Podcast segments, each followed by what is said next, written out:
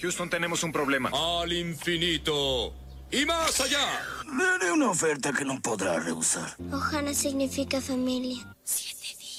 Quiero jugar un juego. Eres la enfermedad y yo la cura. Sí.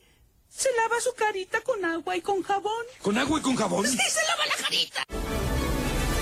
¡Soy el rey del mundo!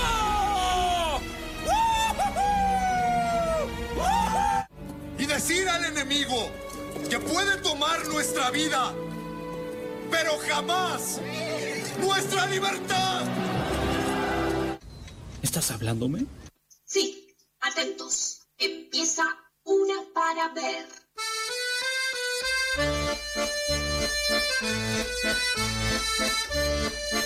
38 minutos pasan de las 6 de la tarde y con ese hermosísimo separador le damos la bienvenida a nuestra amiga Romy Beraldi que está al otro lado del teléfono. Hola Romy, ¿cómo estás? Hola Mailu, ¿cómo andan? Hola Tincho, ¿cómo andan? Hola Romy, qué lindo escucharte.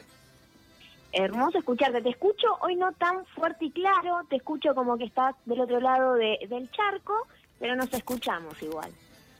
Estoy en el éter hoy literalmente.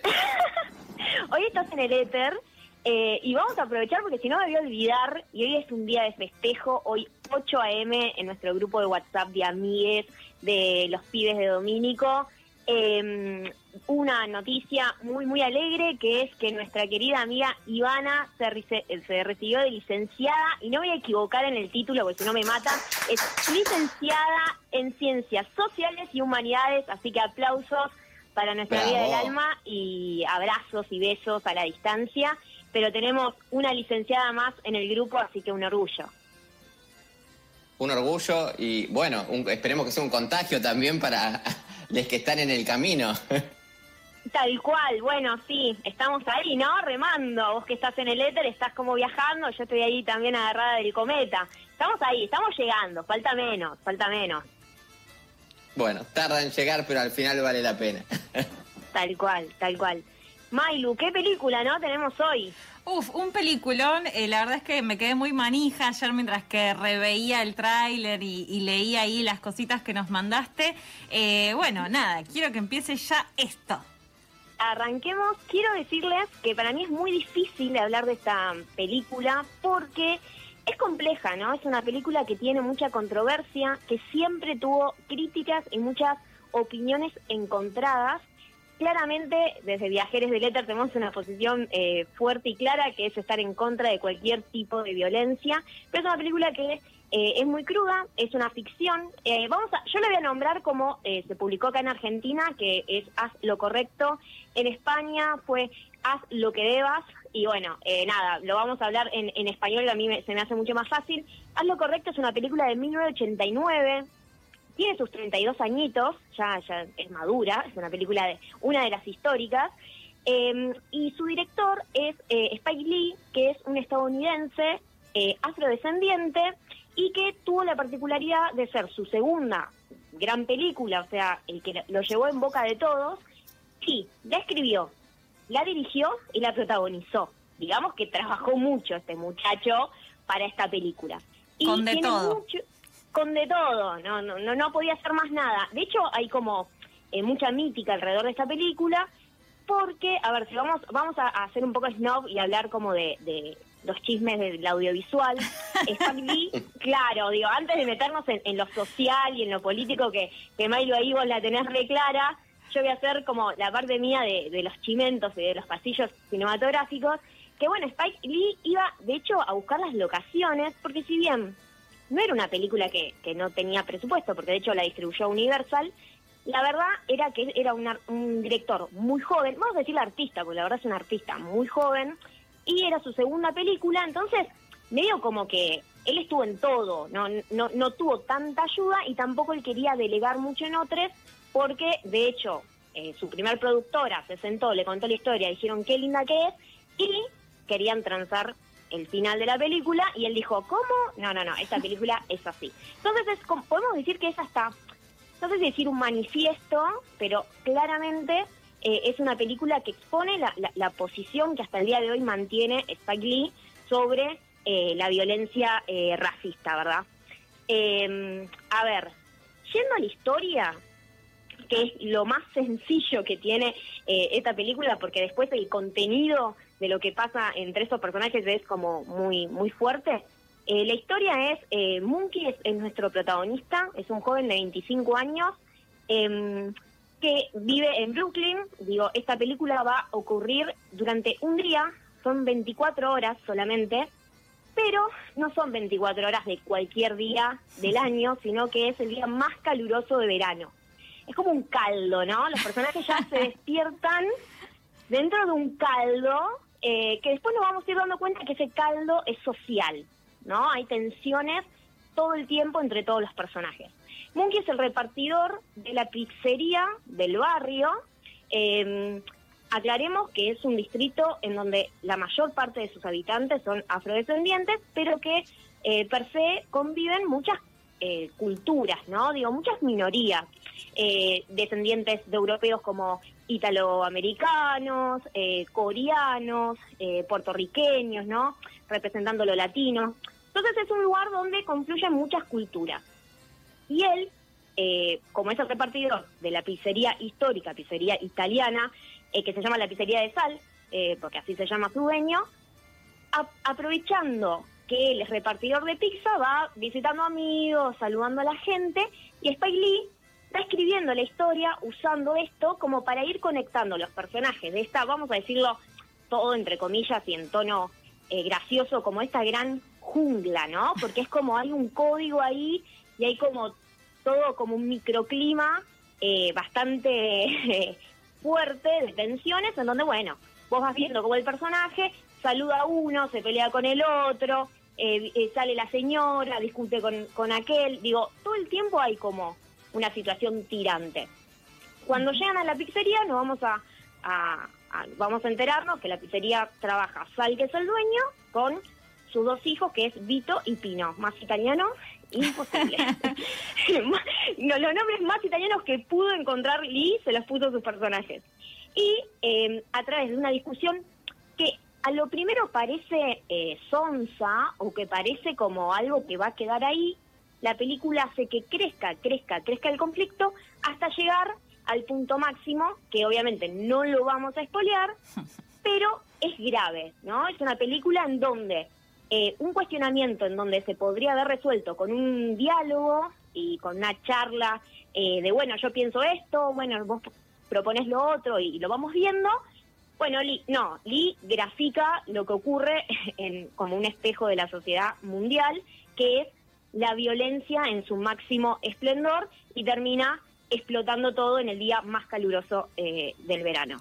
Acá, Eh, ¿por para qué mí, la- hay que Sí. decir dos cosas. Una es que eh, los dos hijos de Sal, el dueño de la pizzería, uno es el que está, digamos, en contrapunto todo el tiempo con Muki, con nuestro protagonista repartidor de pizza, y que él sí tiene, digamos, como un claro componente racista, ¿no? En cómo le habla, en cómo se para, en cómo habla del barrio donde está situada esa pizzería que como decías Romy, es un barrio, digamos, donde hay una multiculturalidad completa, pero sobre todo de afrodescendientes. Entonces el tipo, digamos, como que se jacta de ser el blanco, ¿no? Y etcétera, etcétera. Eh, y por otro lado, lo que voy a decir es más una opinión, si se quiere, personal. Para mí, después de 10 años, ya no hay spoiler que valga. Como, amigos, ¿no la viste? Bueno, qué sé yo, qué decirte. ¿Se nos fue Romy? Ahí está, ahí, Ahí volví está. del éter. Fui a visitar la tincha y volví. Parecía que me estaba. Lo fui a saludar y volví. No sé qué pasó, pero eh, te, te muteaste. Me estabas hablando de que estaba Vito y Pino, que claramente Pino y Vito tenían como dos posiciones bastante diferentes. Uno era sumamente racista eh, y el otro tenía una relación, de hecho, de amistad con Monkey.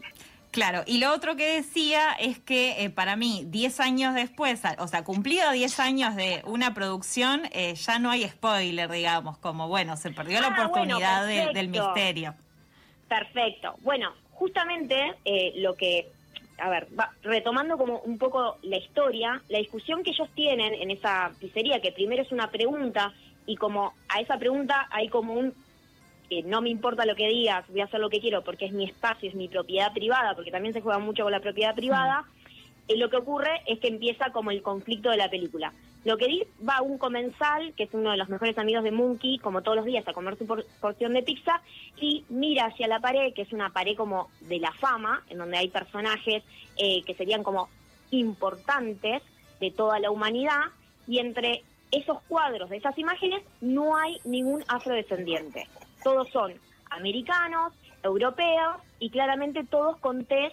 Eh, blanca, también quiero ponerlo entre comillas para que no sea mal interpretado porque no es una cuestión de hablar de colores, pero claramente hay como un, una intención de negarle el reconocimiento de los derechos a cualquier afrodescendiente dentro de un barrio que está rodeado por esa cultura.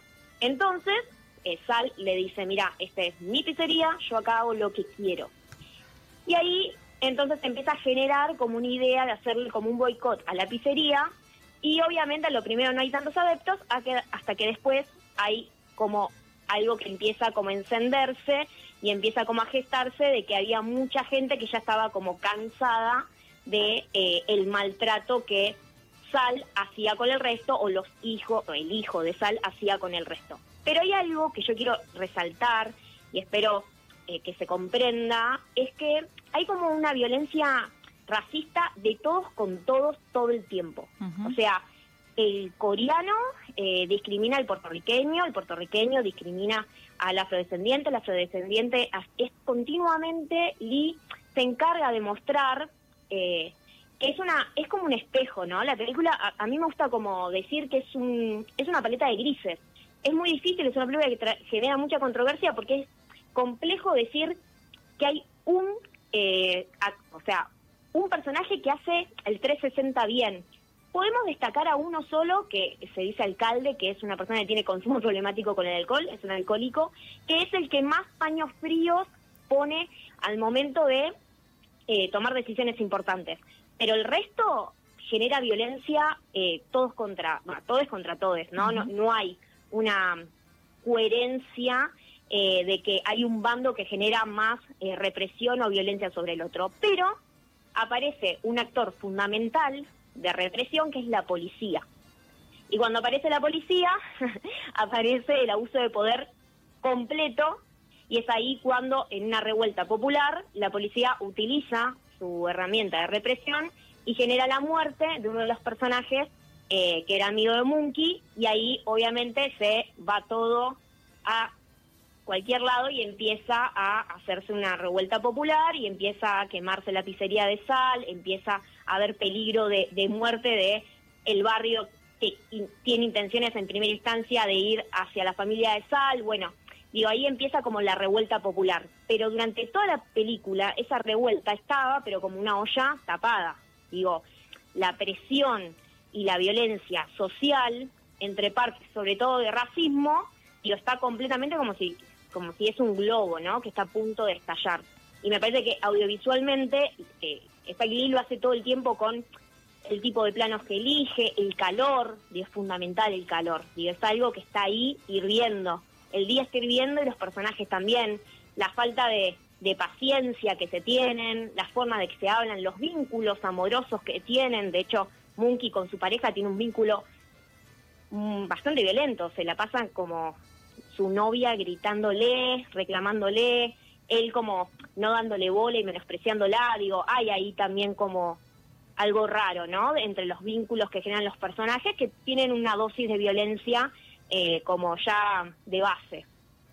Sí, eso claramente se ve todo el tiempo, es bueno y claramente lo que intenta representar, ¿no? Como la escalada de violencia, eh, cómo se pudre todo y bueno, después el mensaje final que que es bueno igual, digo, ahí es parte también de la controversia de, en las críticas que ha recibido posteriormente esa película, pero eh, digo, sigue representando muy bien lo que sucede con cualquier cultura respecto de la afrodescendiente.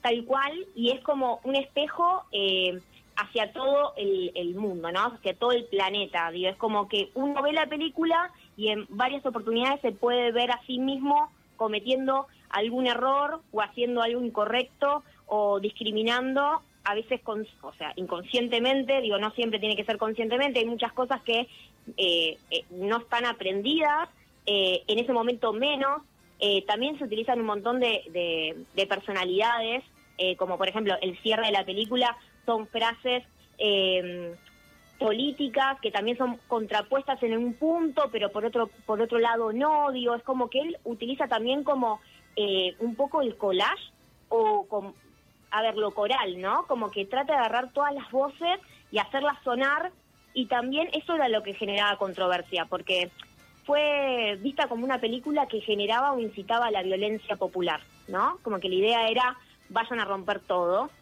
Y bueno, él no decía eso, él lo que decía era, yo estoy seguro, o sea, mi película se trata sobre que la policía va a volver a matar a un inocente solo por su color de piel. Todo lo otro lo están diciendo ustedes. ¿Por qué? Porque lo que hizo Lee es agarrar varias voces y hacerlas hablar. Pero bueno, digo, la película tiene una bajada clara que es que no se sigan matando inocentes, que no haya abuso de poder, que no haya violencia racista, pero es compleja y es una gran paleta de grises, entonces es compleja poder resumirla en, en poquito tiempo o poder hablar de un aspecto solo. Eh, yo le puse una de las históricas, y acá quiero volver como más un poquito a mi terreno, porque en realidad es una de las históricas a nivel cinematográfico, pero no es una de las populares, ¿no? O sea, todos vimos El Padrino, pero no todos eh, vieron, no todos vieron eh, eh, haz lo correcto. Entonces, en ese sentido, es una película académica a nivel audiovisual, académica en el mundo de las ciencias sociales y, humanidades, pero está buena que nuestros oyentes eh, puedan verla, que se acerquen a este material, que es un material que es actual, lamentablemente por la temática, pero afortunadamente por la forma en la que está realizada.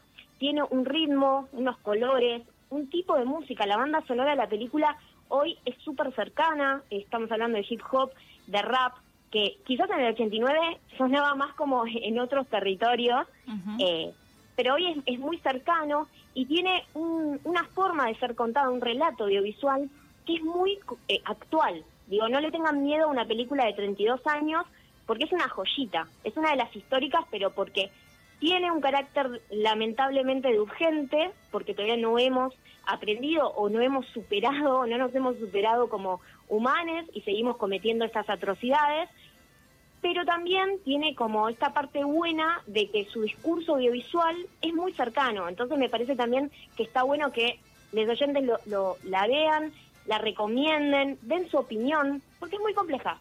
Realmente digo, eh, tenés que verla muchas veces eh, y, y muchas veces podés estar como, en algunos aspectos, como sorprendido o titubeás, porque es como, hace bien Monkey, eh, él toma la decisión final de ir contra Sal, eh, y mucha gente lo interpreta como que en realidad va contra el Sal, pero como contra la pizzería, para evitar que lo maten a Sal y a su familia. Esa lectura es válida también, yo nunca la había escuchado y estudiando un poco para el día de hoy fue como claro, entonces Monkey en verdad no lo traiciona como algunos decían, en realidad lo estuvo ayudando porque si no lo mataban y de esta manera solo quemaron el local.